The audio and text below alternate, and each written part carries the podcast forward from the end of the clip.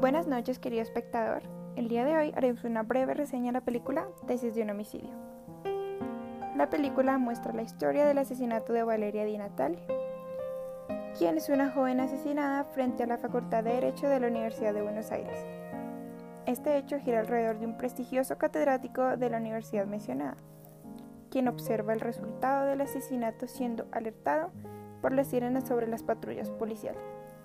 El profesor, personaje principal interesado por el caso, empieza con el proceso de reunir pruebas para llegar al culpable de manera oficiosa.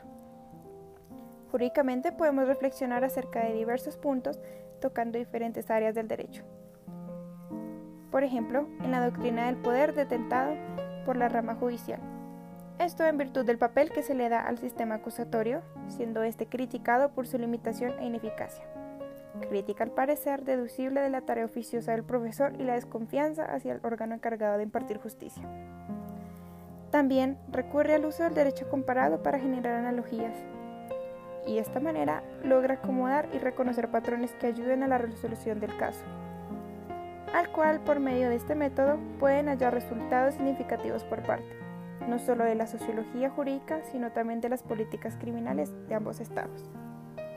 Con la producción cinematográfica no se dan únicamente críticas al orden social.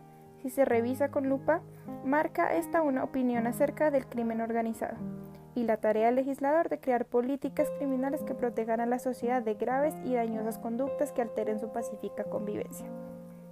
Esto porque el brutal homicidio de Valeria señala que por más penas privativas de libertad o morales hacia la vida humana no eliminarán la tendencia sobre la conducta criminal que esta misma tenga.